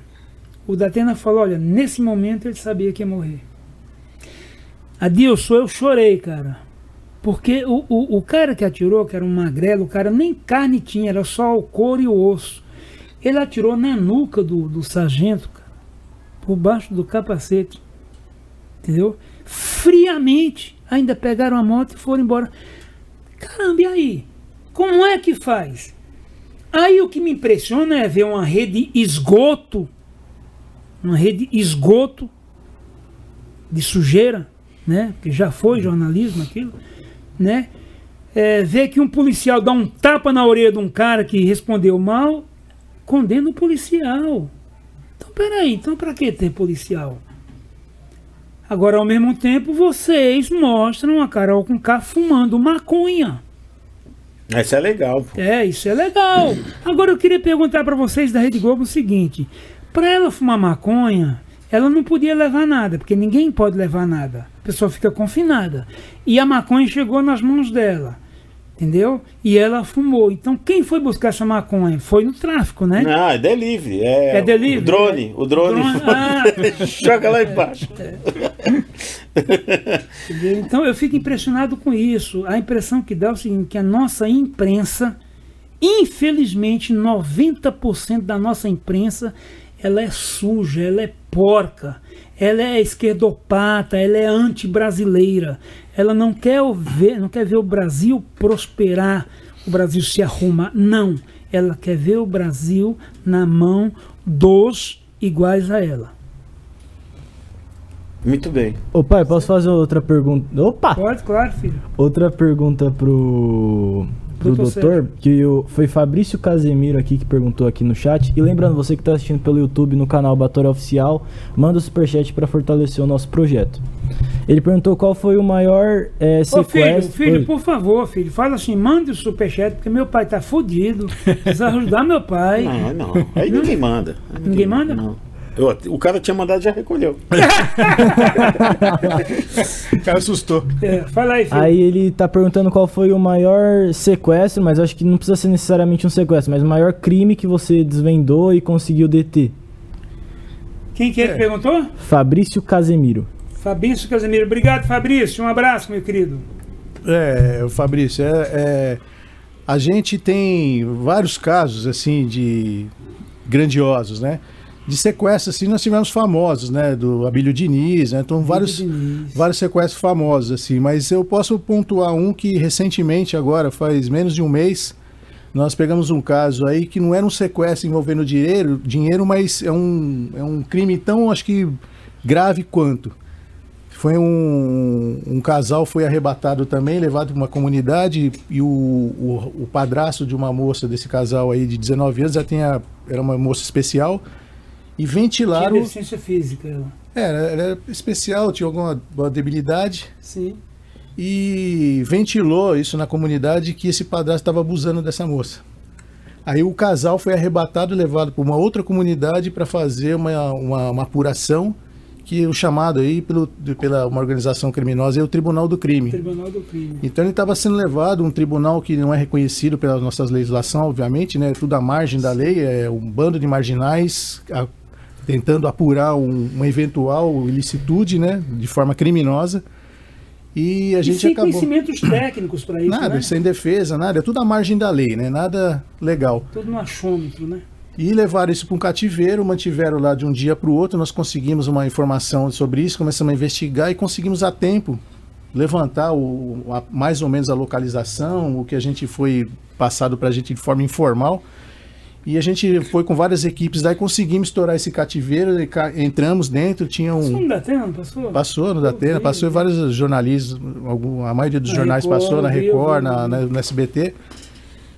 E a gente conseguiu estourar esse cativeiro e tinha um adolescente lá que estava cuidando do cativeiro no momento, o- e a pessoa estava lá sequestrada, o casal estava sequestrado, e, e nós tínhamos informações que naquele dia a gente chegou a estourar esse cativeiro na parte da tarde, umas 14 horas, que no final desse tarde. dia ele ia ser executado que já havia ocorrido o que eles chamam de debates, né, que seria o, a- o- o julgamento, O dizer julgamento, assim, é. o julgamento de criminosos e a, a informação que ele ia ser executado naquela, naquela noite. O casal ia ser executado. É, a moça ela já estava sendo retirada, quando nós chegamos lá, ela estava sendo retirada desse cativeiro e ele ia permanecer porque ele ia permanecer no final da noite, ele ia ser executado. Então a gente conseguiu invadir o cativeiro, conseguimos pegar esse adolescente lá no local. É, e já levantamos os veículos que eles usaram através da própria vítima. Ele falou: achamos um carro próximo, fomos levantar e levantamos uma parte dessa quadrilha desse tribunal do Você não crime. pode falar o local, né? É bom não falar até para não. É, foi na região da Zona Leste, né? O, o local do Zona Leste é cativeiro. muito grande, É né? uma comunidade, são, são várias comunidades e, e eles foram levando ele de um lugar para o outro e os integrantes dessa quadrilha ah, ameaçando de vida, de morte, eh, agrediram ele bastante, uma tortura psicológica muito grande. O senhor ficou traumatizado. E ele era culpado, doutor? Então, é, é, a apuração desse eventual abuso está sendo feita em uma delegacia diária. Nós tivemos a informação sobre o, o tribunal que ia acontecer naquele dia. Ele já estava condenado. Sim. Já estava já ia ser executado naquele dia, nós tivemos as informações, corremos atrás dessa informação, levantamos o local, tudo, fizemos um trabalho investigativo, até o drone nós usamos nesse dia e conseguimos tirar ele do cativeiro com vida. É, e a apuração sobre eh, o eventual abuso, a delegacia da área onde foi registrada essa queixa, eles estão apurando. Hum. Ele informalmente, a esposa, falaram que isso não aconteceu. Que em tese seria uma execução é, injusta. Porque ele alega que não fez nada, a mãe da menina falou que não fez nada, mas como nós não estamos apurando esse crime, Sim. nós não sei o deslinde da história. Mas o que nós conseguimos fazer foi realmente salvar, pelo menos, a vida desse senhor, no mínimo. Porque é, ele ia É, ser pelo executado menos dá dia a oportunidade Dele se é, defender. se defender de forma legal, passa pelo tribunal, testemunha, julgamento, se for condenado, prisão e é o, é o caminho correto, não como eles fazem, utilizando esse tribunal do crime. Então, um caso interessante aí pro, pro Fabrício aí seria um recente foi esse daí, mas tem muitos casos, né, de esse é o nosso cotidiano, então sempre aparece crimes desse É, tipo, um- mais graves, com crianças, com idosos, né? É, a própria delegacia nossa lá, a primeira delegacia de sequestro, eles conseguiram tirar agora, tinha um, um senhor de 70, mais de 70 anos de idade, foi até veiculado na imprensa também, foi essa semana, e ele tinha que fazer hemodiálise, tinha um monte de problema de saúde, Então conseguiram essa semana também tirar esse senhor do cativeiro. Então é um trabalho, são vários delitos e todos eles, como você mexe com, a, o psicológico da pessoa, às vezes a própria integridade física de uma pessoa idosa, com, com, com tratamentos especiais, delicados. Então todo esse crime pra gente é um- são crimes graves. Então a gente apura com os termos mais famosos em razão da pessoa, mas todos eles são graves. É, o, o- o caso do, do- do seu João Natalino, acho que é João Natalino, foram sete meses. É, eu não lembro, eu não Sete lembro. meses. Foi, eu acho que foi um dos mais, mais longos do Brasil. Ô, doutor, um- uma outra pergunta que eu estava vendo aqui também, da, é uma moça que fez, eu já vou procurar o nome dela, eu também eh, gostaria de saber. É, com a imigração aqui no Brasil, por exemplo, você vai para a região do Brás, tem muitas pessoas de outros países, a gente tem. Bom, o senhor sabe, né? E eles. Eu vi um, um sequestro de uma chinesa que a polícia interceptou o carro em cima do viaduto ali do Parque Dom Pedro. Não sei se o senhor lembra disso. Que uma pessoa que estava passando viu. É corriqueiro isso no meio do, do- do- de- de- de- dessa rapaziada aí, eles sequestrarem uns aos outros, né? É, a gente. é, são vários é, inícios de crimes. Hum. Então nós temos as facções que já são conhecidas até da mídia, né? O- Sim. é, não vou nem exaltar o nome Claro, delas, que a gente claro. sabe, tem várias conhecidas.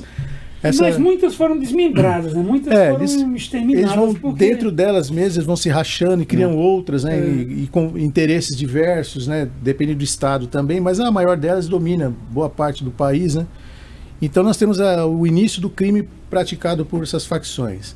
Nós temos também crimes como esse aí, nós temos ah, infiltrados também que vêm de fora, a máfia chinesa, Sim. a máfia italiana. Então eles acabam, a própria Yakuza japonesa. Então são, são máfias que vão se infiltrando e também cometem os mesmos delitos, mas com outro perfil. Esses daí, de, do- dessas facções criminosas, o interesse é financeiro mesmo. Eles não matam, né? É, eles, depende do caso. Essas, essas máfias, elas são, costumam ser mais cruéis atualmente do É que mesmo. porque eles executam. Então aí às vezes são Mas você não corre risco são nenhum, luta de Deus. territórios, né? Que que foi? Você não corre risco nenhum. Primeiro, eles não tem como levar você numa garupa de uma moto, porque não vai ter capacete pra você. Vamos ver, ah, o Adilson, o Adilson, o cabeça, o cabeça. Os caras vão ser pegos, velho. Opa! Mas em compensação, um tiro de longa distância. Porque eu, eu, eu- Mano, a gente tá fazendo um negócio, tentando alertar a população, falando um negócio sério, o cara vem falar um bagulho que não tem nada a ver. Ô pai, mas o falou. cara consegue acertar um tiro na cabeça do Adilson de longe. Qualquer lugar que ele atirar, ele vai acertar na minha cabeça. Se ele Sem acertar no Agora pé, acerta tem um negócio. Se ele que eu- sem querer, né? Tropeçar, caiu a arma, pega. a arma cai no chão e dispara. Aí fudeu, né, velho? Doutor, aí já era, né, velho? Vou embora. Não, ti- tinha o, o- o- Nós tinha o Topo Gijo. Lembra o Topo Gijo? Um Lógico, animado? lógico. Só Era- tinha orelha. Só tinha cabeça, só. Só, só cabeça. O corpinho dele era um palito. E o- as orelhas do Topo Gijo, que era grande. É. E, e, e, e, e aí tinha um na nossa classe que a gente chamava ele de Gijo. Gijo. Pra simplificar. né? E ele né? achava que era italiano. É. Ô, Didio! Gijo, é. A gente pegava uma pedra assim, sem olhar pra trás. Pum! Aí, ah, minha cabeça! Hoje é bullying essa porra. Olha lá o Topo Gijo lá. Essa, essa produção, essa produção é brincadeira, né, velho? Não tem como errar, né? Essa produção Mas é o que, o que o Adilson começou a perguntar, eu até pensei que era nesse, nessa, nesse caminho que eu vou te perguntar, Sérgio. Por exemplo, nada de racismo, nada contra. Eu sou contra totalmente o mimimi, essas frescuras. Eu fui, eu cresci sendo chamado de feio, de zambeta e o cara Chamado o quê? feio. Já pensou se eu tivesse a? Meu Deus do céu! Mas isso aí não é nenhum xingamento, né? Não, Estamos falando tá. a verdade. É, ser de Deus, só a favor da verdade. né? Aí sim. Aliás, eu saía com mais mulher do que os amigos bonitos que eu tinha. Eu imagino, eu Ela imagino. não Eu imagino elas. Quando ela não dava pra mim por amor, eu dava de dó. então, é, é, era muita frescura, é muita frescura. Isso aí a eu não ligo, né? Eu acho que a gente tá criando gerações fracas. Muito fraco. Gerações fracas mesmo que não sabem se defender. Sabe? Vai chorar ao invés de se defender. Então veja bem. é, é, a gente vê que existe um, um- um- um, sabe, uma, uma, não sei se são é, angolanos, no Brasil tem muitos, muitos, muitos negros, Haitianos. Haitiano. haitianos, haitianos, mas muitos negros que você vê que ali o tráfico de droga impera e o roubo também. Eu já presenciei ele saindo na mão, Batoré. Sim, eu já presenciei. não, então, mas eu fiquei eu- com medo. Eu tava com o carro no meio ali do bagulho, os dois saindo na mão. Falei, Jesus Mas do é, céu. e outra coisa, eles, eles, o ofício deles é fazer nada, né? E, e- e a impressão que a gente tem é que é permitido pela polícia ali do Brás, porque a polícia identifica fácil quem são essas pessoas. Bom, moral da história. Aí a, a- a- gente vê o cara que veio do interior. Eu tô falando porque, caramba, eu, eu tive confecção, eu tive loja no Brás, então eu tenho um conhecimento de causa daquele mundo né, do Brás. O cara vem com o funcionário da loja, com o carrinho, que o cara gastou ali de repente 500 reais, mil reais, 10 mil reais em produtos, e o cara está levando para o ônibus que o Adilson vai pegar. E eu estou levando para o Adilson, que eu sou funcionário da loja, e o Adilson me acompanhando. Aí chega três filhos das putas desses aí, você entendeu? Não estou falando só os haitianos, não. Tem outros, tem uns brancos também. Tem uns brasileiros também, muito vagabundos também. Eles chegam em três, abraçam o cara do carrinho, É, já tem o vídeos. né? outro abraça o outro, que é o Adilson que comprou, e aí, tudo bem, não sei o quê. Aí dos três que vinha, dois fizeram isso. Um pega o carrinho do cara e já vira a primeira direita ali e vai para outro lugar. E os dois saem abraçados com os outros dois lá e tal, e conversando, não sei o quê e tal. E na- naturalmente naquele momento o fedor de bosta já come ali e tudo e tal. E aí? O cara não tem onde recorrer. Sabe? Aí eu acho, o, o doutor Sérgio, que aí deveria existir uma facilidade maior para aquele cara que foi lesado, que foi roubado, que levaram o patrimônio dele, que ele vai voltar para o interior sem dinheiro, nem, nem para lanchar no caminho. Você entendeu? E sem ter o que fazer, porque vai na delegacia, mas sabe, são tantas dificuldades burocráticas que a pessoa acaba se sentindo, é, é, é, é, é, como, como se diz, é, mais humilhado do que do próprio roubo que ele teve. Como é que você vê isso, Sérgio? É, essa, essas atuações que tem de, de estrangeiros, inclusive, que são várias, várias é, pessoas de fora, né, que entram legalmente no país, às vezes não. É uma questão de controle de fronteira, né, aeroportos, etc. Mas eles, enfim, eles têm acesso. Ah, Muitos deles entram até de forma legal no, no país e se residem, se concentram naquela região central ali, a maioria, né? No Brás, no Sim. centro de São Paulo, etc. Mas o que nós temos as delegacias da, da DEATUR, nós temos o pessoal do, do próprio DEIC, do DENARC, quando eles se envolvem em entorpecente, que fazem umas investigações além da delegacia diária. Então a pessoa que é vítima, a primeira porta de entrada, na verdade, que é, é a delegacia diária. Então se ele foi assaltado no centro, no- na Lapa, ou Pinheiros, então busca a delegacia diária para fazer esse registro. E esses registros, na maioria deles, são essas especializadas, que é o DENARC, o DEATUR, etc. Eles, eles vão captando, dentro do próprio sistema da, de BOs da polícia, eles vão captando essas ocorrências e vão separando e fazendo uma análise. E vão até mapeando. As pessoas são mapeadas né, nessa região central. E não é só esse tipo de delito, aí também com celulares, tem, tem Muito, né? especialistas, Muito, tem muito. muito estrangeiro que trabalha na região central, que é especialista em furto e roubo de celular. Sim. Então ele- essas pessoas são mapeadas, é, muitos deles são presos. É que, é, na verdade, a gente tem uma carência de, de expor isso na mídia, né? De mostrar o trabalho realmente está sendo O executado. contingente de, de, de policiais também é pequeno, não é, Sérgio? É, para investigar, né, ele vem. é, com o passar do tempo, né, a gente vai perdendo, pessoas vão aposentando, chega o limite de idade, o desinteresse de alguns de, de entrar, de ter ingresso na polícia. Então, é, o efetivo diminui um pouco. Para nossa imprensa, morrer um policial é normal. É, o- a gente falecer nessa época de pandemia está sendo um momento muito difícil para a gente da polícia também, porque é, da mesma forma o pessoal da, da, da saúde não, não, não parou, mas a polícia também não parou. Muitos casos na polícia, doutor? Tem, De- tem de- crescido, né? Um, É. um- tem um, um, um número né, expressivo aí de pessoas Pô, infectadas. liberar pessoas por causa do Covid. Caralho, mas se o cara tá preso, ele tá sem Covid, mantém o cara. Aí vai soltar o cara pro cara pegar a Covid. E depois voltar. Você entendeu? Sérgio, eu fico, eu fico pensando o seguinte, Sérgio. É, é, a gente vê que tem muitas crianças, inclusive teve um- uma matéria uma vez que isso me faz chorar. Eu tenho. Depois que a gente pega uma certa idade, então a gente fica meio mole, né? O nosso coração parece que ele, ele já não bate mais, ele apanha, né? E, e eu, quando me vejo, estou chorando aí. É, a gente vê crianças que têm verdadeira idolatria pela polícia, né? Vestir uma fardinha, bombeiro e tal, não sei o quê.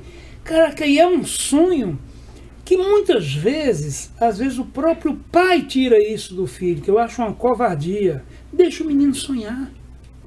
Eu sou contra você tirar do menino a, a, a existência do Papai Noel. Você entendeu? Deixa, deixa, sabe? É tão bom isso e tal. E aí a gente vê que, que, que muitas vezes o policial mesmo, às vezes ele chora quando ele depara com a situação com uma criança.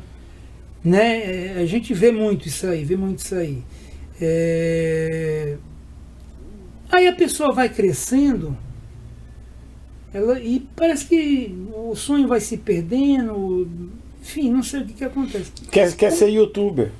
Sim, mas aí o que eu quero perguntar para você é o seguinte, Sérgio, como é que faz um adolescente que quer se tornar um policial? Porque às vezes o cara quer ser um soldado simplesmente, ou às vezes o cara quer ser um investigador, quer ser um, um, um delegado, quer ser entendeu, um policial federal, ou, ou um policial rodoviário, entendeu? Existe esse sonho, né? Eu tenho primos que tinham esse sonho e que perderam esse sonho.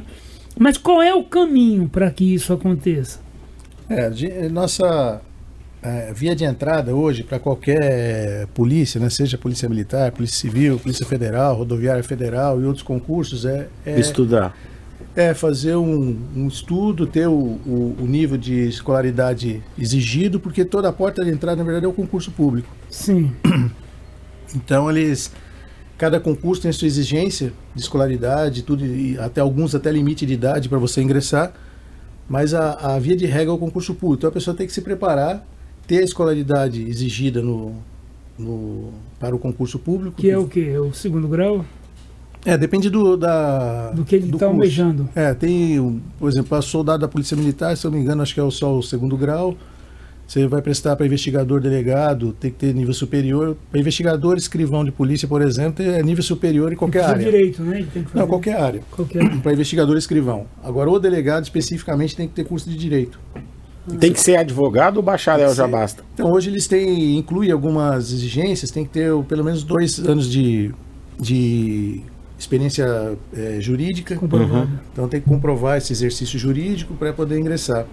Mas todos eles, a via de entrada, a porta de entrada é o concurso público. Então a pessoa tem que se preparar, se informar do, do conteúdo, do programa de prova, tem que ver se a escolaridade dele está adequada àquele concurso. Alguns exigem até exercício físico, prova física para você para ingressar. Então ele tem que o, o ideal seria a pessoa ele direcionar o concurso que ele pretende, seja na Polícia Militar, seja na Guarda Municipal, seja na Polícia Federal, na Polícia Civil. Então ele tem que ver, direcionar primeiro o concurso que ele quer prestar, ver o edital dessa prova que ele quer prestar, o que diz o regulamento dessa prova, para ele acompanhar, para ver as exigências. Às vezes ele não tem um nível superior para poder fazer aquela prova, às vezes tem exercício físico, a pessoa não tem talvez condições físicas de prestar aquele concurso, então ele tem que se adequar ao edital. Então a primeira coisa que tem que fazer é escolher o concurso público, direcionar qual é o sonho que ele tem de formação, ver a escolaridade. Mas qual é o portal que ele pode procurar e tá ali todas as informações que ele precisa? Ah, tem centrais de concurso, até na própria internet, se ele pegar e entrar na internet, ele consegue. Colocar lá concursos públicos já concurso aparece uma público, vai aparecer os que estão em aberto, os que vão eventualmente abrir. Agora é uma fase um pouco complexa em razão da pandemia, então a- a- os concursos diminuíram, até porque, até para fazer a prova, recentemente a prova da, da OAB, que é até para advogar, você tem que fazer uma provinha para ter o- a carteirinha da OAB, e a prova da OAB recentemente foi cancelada em razão da pandemia. Então, tem que acompanhar justamente a dificuldade maior hoje, é a pandemia, que os concursos estão meio que estagnados. alguns até por determinação governamental, né, desde o governo federal tal, vão restringindo as provas em razão do momento que está se vivendo, porque aí vai ter que reunir pessoas, organizar a prova, então é, é difícil esse momento que nós estamos vivendo.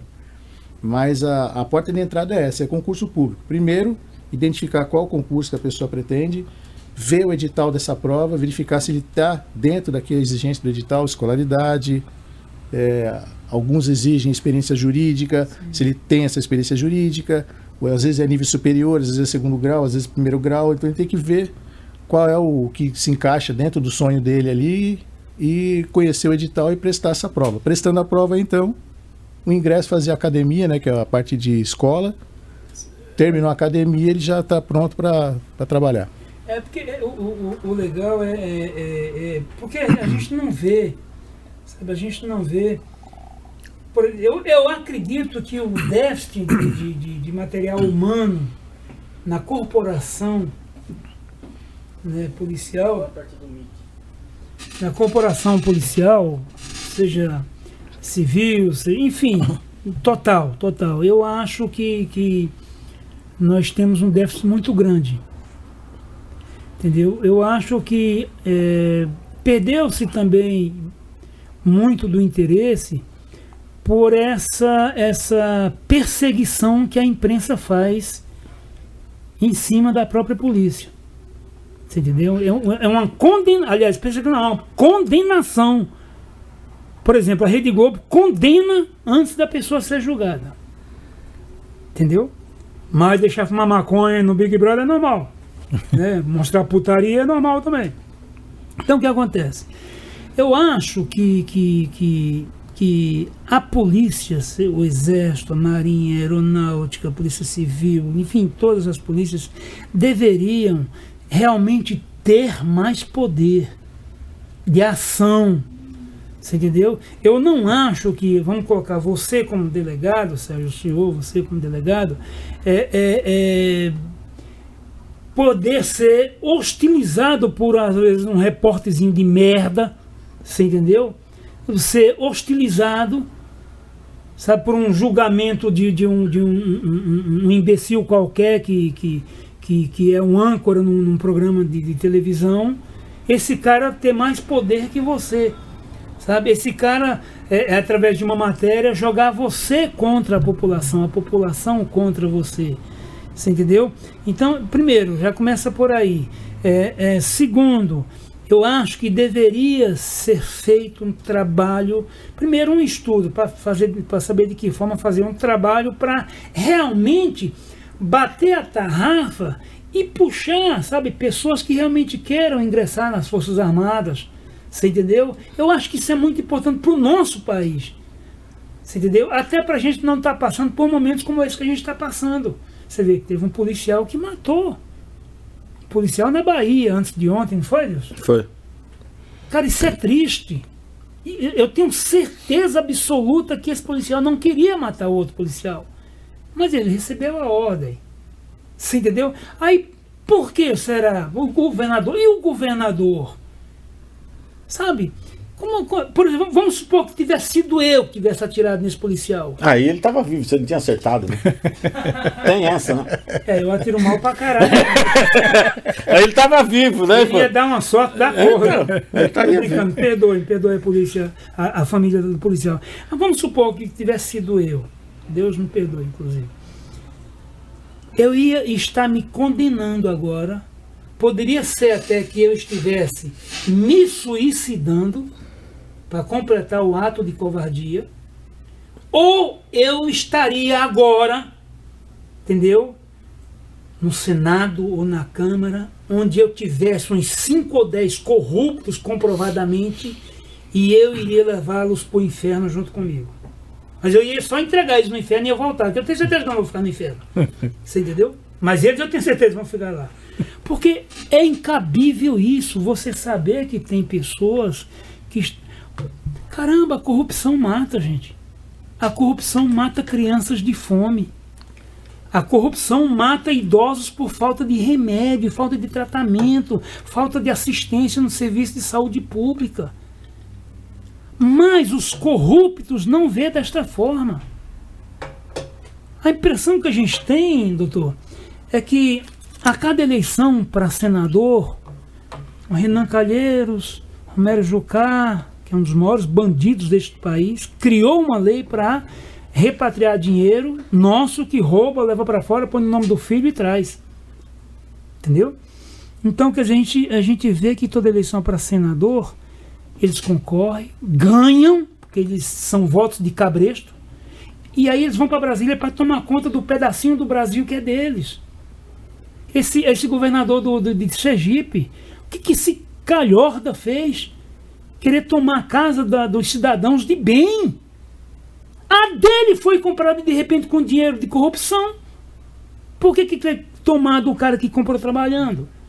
Sim, então isso é difícil. É para uma pessoa que é honesta, para uma pessoa que é brasileira. Porra, é, é tão bom ser brasileiro, mas é tão difícil. É tão difícil a gente saber que aquele filho da puta ali é bandido, é corrupto, e a gente tem que chamar ele de senador. Excelência, Vossa Excelência. excelência. Vossa ah, Excelência. O inferno, Excelência. Enfim, é isso. É isso aí, Batoré. Eu tenho uma pergunta aqui para fazer pro, Faça, pro delegado. Filhão. Pode até ser a última aí que o Adilson tem compromisso. É. é sempre quando tem os sequestros e, é, e, alguém é feito de refém, Repete tem aquela. De novo, filho, por favor. Sempre quando tem aqueles sequestros que uma pessoa é feita de refém ou algo do tipo, e tem aquela negociação entre o policial e o bandido, é, como que vocês trabalham isso pro cara se entregar? Pro cara deixar de fazer o serviço dele e, serviço. É. E entregar a arma, entregar o pró a próprio, próprio refém e para vocês conseguirem prender ele. Como que vocês entram na cabeça do cara e fazem isso? É, a gente dentro dos do segmentos da polícia, né, na, dentro da antissequestro, por exemplo, nós temos os negociadores, né? Então a gente tem um, um treinamento prévio para lidar com essas situações de reféns é, mantidas sob mira de arma, etc. E até quando eu até voltando a, a, a, dentro desse assunto, nós estávamos falando de armamento pesado, de aquisição também, nós temos a, essa contraprestação ao crime, nós temos também que ter cuidado e cautela que não adianta ter uma arma muito potente que você vai usar, nossa, a gente está no meio da população, no meio da rua, então o tipo de trabalho policial também tem que se adequar ao tipo de armamento empregado. Sim. Então, onde a gente está com uma ponta 50 na mão, você dá um tiro, Aí você mata o bandido, mata mais uma criança, mata mais um idoso, mata é. a pessoa que está no bar, mata o cara que está no outro lado do muro. Então a questão do armamento talvez até tem que ser uma adequação, inclusive na própria utilização. Porque a gente está no meio da população, nós estamos dentro de uma parte urbana. Um sniper, doutor, por exemplo, eu estava vendo com meu filho, antes de começar o podcast, um cara que está querendo dar um tiro na própria cabeça, eu acho assim que dependendo do caso, tem que deixar o cara, tem até que incentivar o cara. Vai agora, vai, vai, vai, vamos contar até três, hein? Porra, se o cara quer se matar, que se foda, porra, ele tá, entendeu? Aí é o seguinte, o cara queria dar um tiro, não, não sei o que, não sei o que, aí a polícia americana. Daqui a pouco o cara queria que a namorada dele visse ele se matar. Olha que filho da puta, ele quer se matar e quer que a namorada veja para ela ficar sofrendo, né? E se ela tiver gostado? Vai ficar morrendo de rir, né? Aí daqui a pouco o cara, não sei o que, baixou a arma assim. O sniper, ele acertou na arma, não acertou nem a mão do cara. Aí é treino. A, a, questão, a questão de 500 metros. Ah, os caras têm a manha, né? É, esses são, são atiradores de elite, né? Elite, eles fazem, eles são preparados exatamente para esse tipo de atuação. Até o uso da arma, a condição de tiro, é, o vento, distância, altitude. Então eles têm um. Eles são altamente respiração, né? concentração, treinamento. O sniper, esse atirador de elite, ele fica horas na mesma posição. Então ele recebe um treinamento físico, psicológico, então ele é preparado para esse tipo de ação para até inclusive com refém. Às vezes a pessoa pode ser que depende da, da, da, negociação, igual a, a, pergunta que foi feita, como que a gente negocia. Então tem que sentir o, o, o tirocínio né? policial, né? Você tem um tirocínio de você enxergar a condição que está aquele sequestro, aquele de cativeiro, a pessoa mantida. Às vezes é nem o sequestro, às vezes é um roubo que acabou virando sequestro. Às Pela vezes é uma briga de situação, né? família. É, às vezes é uma briga de família, o, o marido surtou, tá lá com uma faca no pescoço do- da esposa. Então são várias situações que a pessoa está mantida ali sob a mira de uma arma ou de uma faca, ou um objeto contundente. Então, é, é, cada situação dessa você tem que analisar de forma diferente. As- isso em questões de, de minutos, você não tem horas para fazer isso, né? Então você vai tem que ter uma informação sobre aquela situação, aquela família, aquela pessoa, se for possível, parentes dele é levado para o local. Então tem toda uma técnica para você negociar com essa pessoa que está mantida presa lá sob cativeiro. Então isso daí há um treinamento prévio, a gente é treinado para isso, a gente tem um olhar diferente sobre cada caso e tem que analisar cada caso na sua situação. Se é um caso que envolve família, se é um caso que é um, um- um roubo que acabou virando um sequestro, foi roubar uma casa, a vizinha avisou, comunicou, a polícia chegou, o bandido tá, quer dizer, virou um, virou um cárcere privado, um sequestro ali. E que é um sequestrador diferente, não é nem um cara preparado com Não é nem para isso. Ele foi para né? roubar. É. Ele foi lá para roubar, só que acabou, a polícia cercou, ele manteve a família lá sob a mira de uma arma. Então, e é muito mais perigoso. Esse muito cara do que perigoso. o próprio sequestrador. é, né? porque o sequestrador já, ele já fez um, um planejamento, não aquele lá, né, que Sim. sofreu prejuízo. Mas ele faz um planejamento, até ele faz o estudo da do local, o estudo da família, ele, ele vê a rotina da pessoa, então tem um preparo.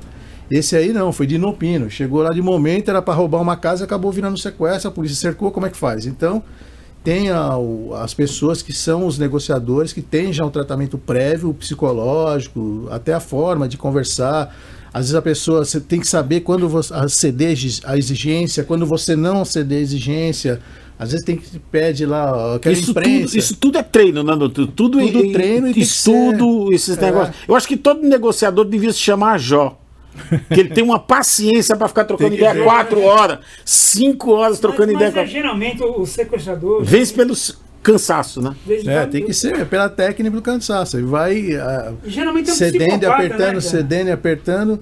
Às vezes exige a presença de familiares, às vezes exige a presença eh, da imprensa, até por com receio de ser abatido. Sim. Então tem todo um trabalho e esse trabalho é feito realmente já existe o, o grupo especializado para isso, tanto da Polícia Militar quanto dentro da Polícia Federal, dentro da Polícia E, e Civil. geralmente o cara é um psicopata, né? Esse, esse... É, é, aí depende do, do, do- do grau da situação. Às vezes é um, como eu falei, um marginal que foi roubar Sim. e acabou virando. Deu errado. Deu errado o roubo e tá ali com a família, a polícia cercou e agora? Tá vendo? Eu já poderia fazer parte da polícia. É.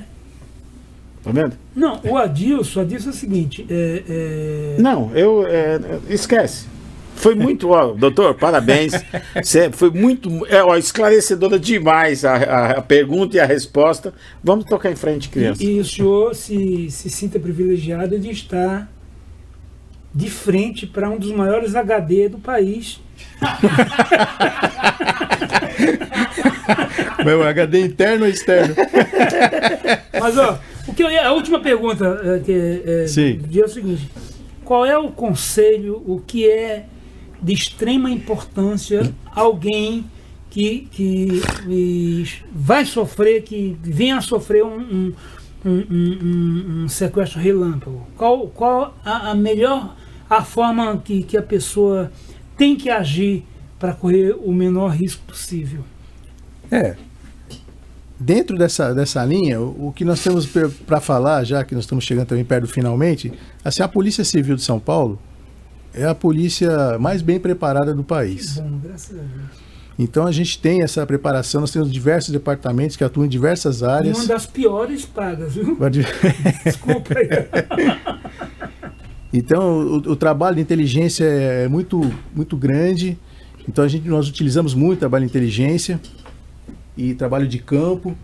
Então, a, a, a população tem que ter essa consciência de que a Polícia Civil de São Paulo, através de todos os seus departamentos, ela tem um, um preparo muito grande para atender. Então, lógico que a gente não, não acerta 100%, porque nada é 100%, mas a, a grande maioria atua de forma correta e atua no sentido de dar proteção à população. Então, a- a- o primeiro momento é a população ter confiança nas suas polícias. Certo. Então, é- essa troca de confiabilidade é importante. Então, é, é esse papo aqui é interessante por causa disso, para a população entender que a polícia está para ajudar. certo. É lógico que existem exceções, né? Todo mundo vai apontar, jogar uma pedra, ah, mas aquilo, mas aquilo outro. existe porque nós lidamos com pessoas, né? Então, apesar de ter um, um, comprometimento, um juramento, nós lidamos com pessoas. Então, existem arestas a serem aparadas, sim, como sim. toda instituição. Mas a grande maioria, posso dizer que quase mais de 90% da polícia atua no mesmo sentido. Eles dão, como você disse no começo, eles dão a vida em prol da sociedade. Então a população tem que enxergar isso. O policial é um amigo, não é um inimigo sim, que está ali. Sim. E a gente vive, Mas lógico, não é isso né? que a imprensa vende para a é. gente. A verdade é essa. Vamos ser bem é, sincero que... que... a imprensa vende de que a polícia está contra a população. E é uma mentira isso. Não, não é. Não é verdade. Porque existem distorções aí de, de até algumas até maldosas, né, para poder utilizar essas instituições policiais, né, de forma diferente do que ela foi constituída. Então a, a, atuação é, é muito importante, desde a Delegacia Geral de Polícia até os últimos órgãos de, de, de, de ponta que atuam. Nós temos delegacias especializadas que atuam em várias áreas da polícia. Então nosso trabalho é, é voltado para a população realmente. A gente deixa a nossa família em casa, sai para trabalhar para proteger a família de todos, inclusive as nossas. Muito obrigado, doutor. Muito obrigado por esse serviço. E então o que a gente aconselha quando da ocorrência de alguma situação ou próximo a isso, a pessoa deve realmente procurar os órgãos policiais. Quando for é, necessário fazer um registro de ocorrência, ah, não vou fazer porque não vai acontecer nada, vai. É que às vezes demora um pouco em razão da quantidade de várias questões periféricas, então às vezes, mas existe um acompanhamento, um andamento. Não tenha medo que ouvido que você vai ficar tentando reconhecer a pessoa, a pessoa não te vê, entendeu? Sim. A gente precisa da colaboração da população, fazendo denúncias, quando a ocorrência do crime, fazer o reconhecimento. Sim. Então a gente precisa disso, né? Então a população tem que confiar um pouco mais na polícia e procurar os órgãos policiais. Então quando você teve uma afronta, você teve um problema, você teve um, um roubo, sofreu algum tipo de delito, tem que comunicar, principalmente os silenciosos, né? Que é crimes contra a mulher, crime contra crianças, os abusos Sim. em geral. Então isso aí tem que ser denunciado porque se você não provoca o órgão policial, a gente não vai ter ciência que aquilo aconteceu. Que existiu, né? Exatamente. Nós vamos saber que aquilo ocorreu e para apurar. Então, eu acho que o elo seria esse de confiabilidade. A população confia na polícia, a polícia faz um trabalho exemplar. Isso, já tenho mais de 23 anos de polícia, eu venho acompanhando desde de quando eu entrei até hoje, que existe realmente um trabalho. O que falta realmente é a questão material, humana, tal, que limita um pouco. Mas nós temos condições de chegando o fato anunciado de um delito, da gente ir atrás, apurar e responsabilizar o, as pessoas que cometeram esses crimes. Então a pessoa tem que entrar na porta de entrada, que seriam os plantões policiais, delegacias de área, para fazer suas denúncias, usar os meios de comunicação, é, e-mail, telefone da polícia, delegacia eletrônica para comunicar crimes e dentro da, dessa cronologia, dentro da, das condições que nós temos humanas e material, a gente vai apurando e atendendo. Então a, a polícia, a pessoa tem que procurar provocar a polícia. Então o que seria de recomendação, seria uma orientação é essa. Houve o delito, houve uma suspeita do delito, tem informações, então passa do disque denúncia, a pessoa não vai ser identificada, ela passa a denúncia, isso é catalogado, parece que é jogado, não, eu vou ligar lá, ninguém vai fazer nada, não, aquilo é registrado, as ligações são gravadas, a pessoa não é identificada, isso vai passar por órgão competente, então a gente distribui certo. conforme a competência de cada unidade. Então encaminha para lá para esse tipo de apuração, então sequestra, vai para a gente. Quando é coisa relacionada a tráfico de drogas, vai para o DENARC. Quando é a questão de roubo a banco, quando nós falamos do cangaço aí, vai para né? vai a delegacia de roubo a banco do DEIC. Então é, há uma distribuição de competências e vai ser encaminhado essas informações e vai ter uma apuração. Muitas delas, obviamente, depende de como foram praticados, a gente não consegue levantar, não consegue rastrear para chegar na autoria, mas muitas delas a gente chega na autoria e acaba tendo êxito prendendo a pessoa. E aí vem o lado da população que a gente precisa, do reconhecimento, da pessoa ir lá e vai ser mantido todo o sigilo. Não, todo o trabalho vai ser jogado fora. É, senão todo o trabalho investigativo você, você se perde. para comprovar. E depois dá continuidade no fórum, né? Porque é. sai da gente, a gente faz toda essa apuração, encerra o inquérito policial, encaminha para o judiciário e ela tem que ter uma continuidade. Vezes a pessoa vai à delegacia e depois não vai no fórum. Muda de endereço, aí tem que haver essa confirmação no fórum, então é uma continuidade. Então acho que a, a questão central aí é a confiança, né? A Polícia Civil de São Paulo exerce um trabalho excelente, tem resultados expressivos, e mais a população nos precisa ajudar, alimentando com informações, cooperando e tendo confiança na nossa polícia, que é o, o, o elo de ligação, é a confiabilidade. É isso aí, doutor Sérgio. O legal. Marquinho Ribeiro tá falando ótima entrevista, doutor Sérgio. Caroline Barbosa tá falando ótima entrevista, muito interessante e esclarecedora. Bom, a a Caroline Barbosa também colocou aqui é, o- do que a gente estava falando, ó. psiconcursos.com.br tem todas as informações de concursos. Eu não, não conhecia esse site aqui. É, é psiconcursos.com.br. É, tem todas as informações para concursos públicos, essas paradas aí. Não é? que isso aí, maravilha, Batoré. né? A pessoa participando, a Carolina, um grande beijo para ela aí. O, o Marco Ribeiro aí é um, é um grande amigo lá da região de Osasco também. Foi candidato a vice-prefeito lá da, da cidade. Uma pessoa é? expressiva lá da região. Legal. Abraço, Marquinhos. É, Marquinhos, gente boa. A Caroline Barbosa, menteadinha também, maravilhosa. Legal. Estudante de Direito. Parabéns, Caroline, parabéns. Tá fazendo prova, estudando para a OAB, tá direcionando para concurso público. Então e a tá, delegada, tá quem nesse é? caminho. A patroa lá? Não, não é delegada, não. Ela, Você é delegada em casa. Ela que Ah, manda. sim, não, bom, lá, lá ela que é a polícia, ela que manda prender, ela que manda só, ela faz tudo, ela é, ela é delegada, ela é juiz, ela é promotor, ela faz tudo. Ela Exato. trabalha com o que, esposa? Ela trabalha com a- na área de trânsito aí, de, de pontuação, essas Ah, é? questões aí, infrações de Como trânsito. que é o nome dela? Adriana, Adriano, um beijão pra você, obrigado e desculpa a brincadeira, viu? Mas eles vão pegar a chácara. é, meu. Ô, doutor, obrigado, obrigado aí pelo, pelo carinho, pelo respeito, pela atenção, pela sua, a sua é, Disponibilidade. disponibilidade de vir até aqui. Primeiro de ter coragem de comer o macarrão que eu fiz, né? Eu, eu dei um pouquinho pro cachorro, o cachorro deu abandono de lá. Entendeu? E esclarecer é, é, é, esse assunto, que é um assunto que a gente, a gente, a gente vê muito aí o da Cunha, né? Que está num momento maravilhoso e tal. Mas aí precisava trazer essa coisa mais didática. Precisava trazer essa, essa, essa, coisa, essa coisa mais fora do folclore, entendeu? Essa coisa mais é, é, é, realmente informativa. Eu tenho um respeito muito grande pela polícia militar, né, polícia civil, o exército, enfim, todas as forças armadas.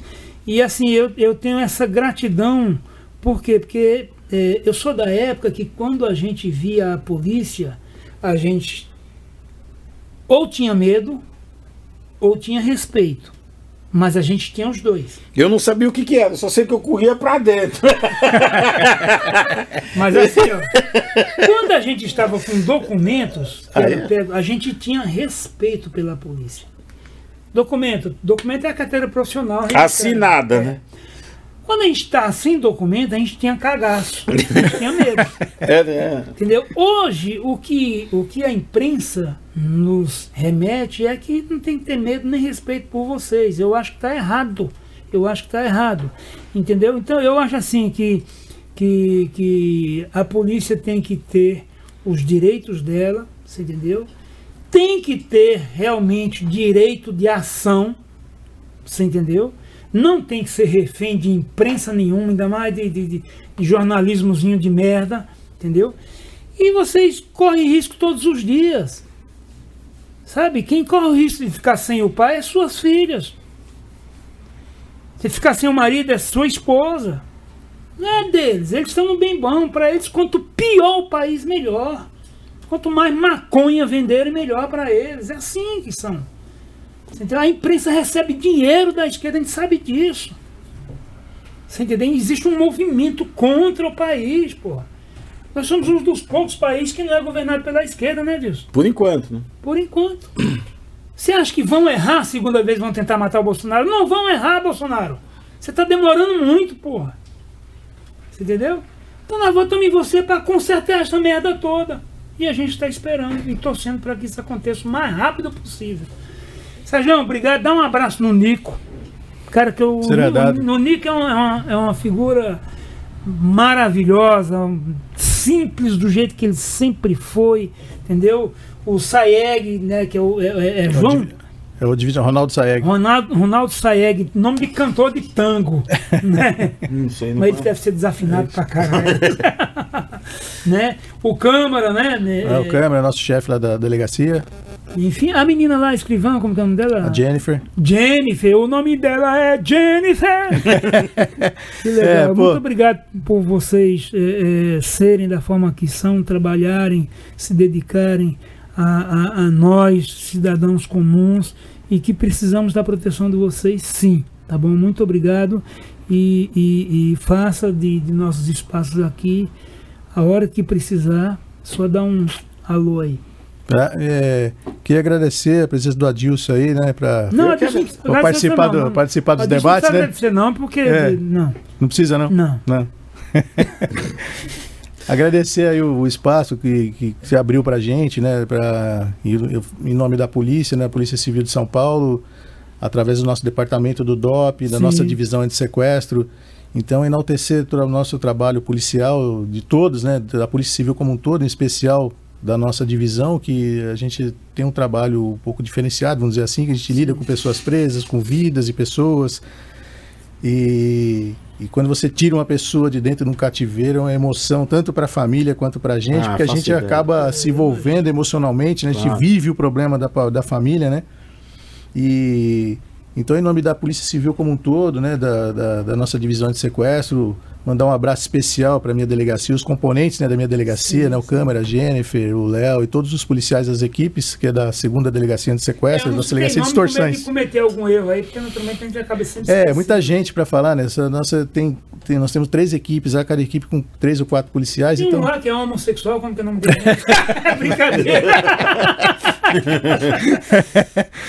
Então a gente faz um trabalho bonito, a Polícia Civil faz um trabalho bonito, se esforça nisso, né? Então a gente queria deixar bem claro isso, porque a exceção mesmo, a, a pequena porcela é aquela que mancha um pouco a nossa, as nossas instituições, né? A- principalmente a Polícia Civil. Mas eu- tem, né? É, mas eu revelo que é, é mínimo mesmo. A maioria trabalha em prol da população, em prol de melhorar a sociedade. Nós estamos à disposição de- de- da sociedade como um todo.